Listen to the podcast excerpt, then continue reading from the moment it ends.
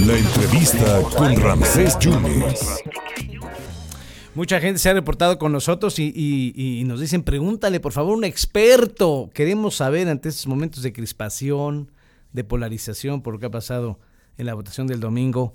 Se ha hablado mucho de traición a la patria. Entonces, el doctor Fidel Ordóñez me hizo favor de mandar ayer un, un escrito y, quiero que se lo explique a usted y le voy a preguntar qué es lo que dice el Código Penal, qué es lo que dicen las leyes, qué es lo que se considera traición a la patria. Pero, doctor, ayer me mandaste que ante el actuar de los miembros de, de Morena, al llamar traidores y denostar a la oposición que votó en contra de la ley eléctrica, tú decías que es probable que haya un delito ahí de violencia política de género, doctor. Efectivamente, te saludo con gran gusto. Igualmente, doctor hay, hay, hay violencia de género desde el punto de vista en que muchos participantes, eh, miembros activos de Morena, llámese diputados, senadores, delegados, funcionarios federales, estatales y municipales, empezaron una campaña de actuar llamando a, los que están intolerantemente, por cierto, eh, que no están de acuerdo con el presidente como traidores a la patria y, honestamente no hay un sentido que hable de ser, eh, de que pudiera ser una traición a la patria, porque sustancialmente los diputados de la Cámara Federal pues eh, eh, tienen su derecho de fuero y de expresar sus opiniones en términos del artículo 61 constitucional sí. y votar y no están obligados a votar de acuerdo a lo que tenga que decir el presidente de la República y mucho menos a estar completamente de acuerdo con lo que digan ellos. el concepto no es así y, obviamente el, esta campañita destaca una violación primero del artículo, eh, precisamente del artículo primero constitucional, en su quinto párrafo, donde se habla de que no debe de haber denostación alguna a la figura de cualquier ciudadano, sea funcionario, diputado o senador. Cualquier ciudadano no puede violársele, porque sería una violencia de género.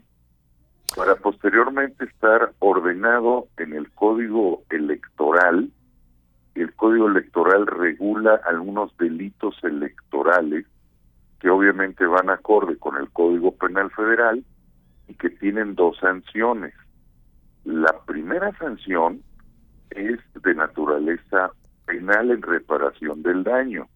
Y esto significa que cualquier agravio de este pues, tendrá que pagarse una reparación del daño. Pero la segunda es la más interesante. El ciudadano siendo diputado o ciudadano simple que empiece con este proceso puede ser sancionado por el Instituto Nacional Electoral hasta por 10 años en la suspensión de sus derechos políticos.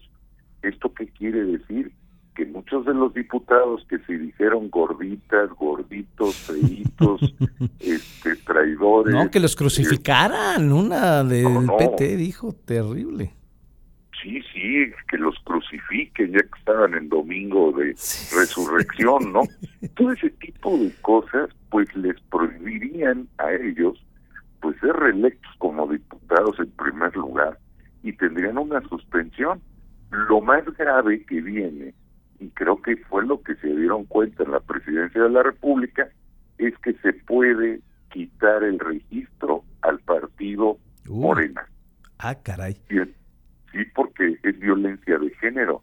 La violencia de género no significa que un hombre agreda a una mujer.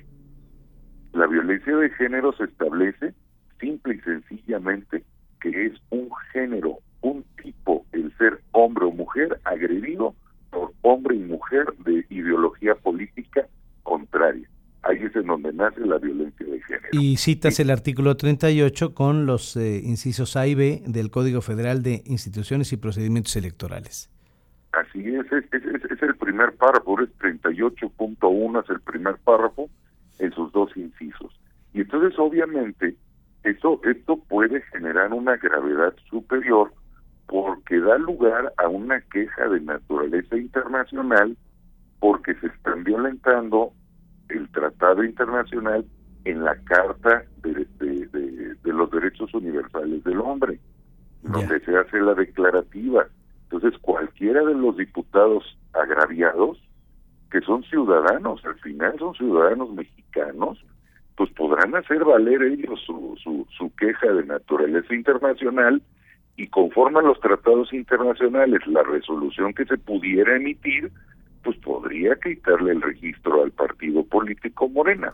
Hasta allá llega esta consecuencia porque es muy ligero decir que es traidor, muy ligero, pero, pero obviamente tiene consecuencias jurídicas bastante graves. Mira, aquí adicionando lo que tú comentas, lo, lo tuiteó ayer el ex procurador Diego Valadez, que es un buenazo en, en, estas cuestiones constitucionales y que es investigador del Instituto de Investigaciones, dice que un precepto constitucional olvidado, lo que decías, el artículo 61, los diputados y senadores son inviolables por las opiniones que manifiesten en el desempeño de sus cargos y jamás podrán ser reconvenidos por, por ello. ¿no? Esa figura jurídica trasciende inclusive desde la Constitución de 1857.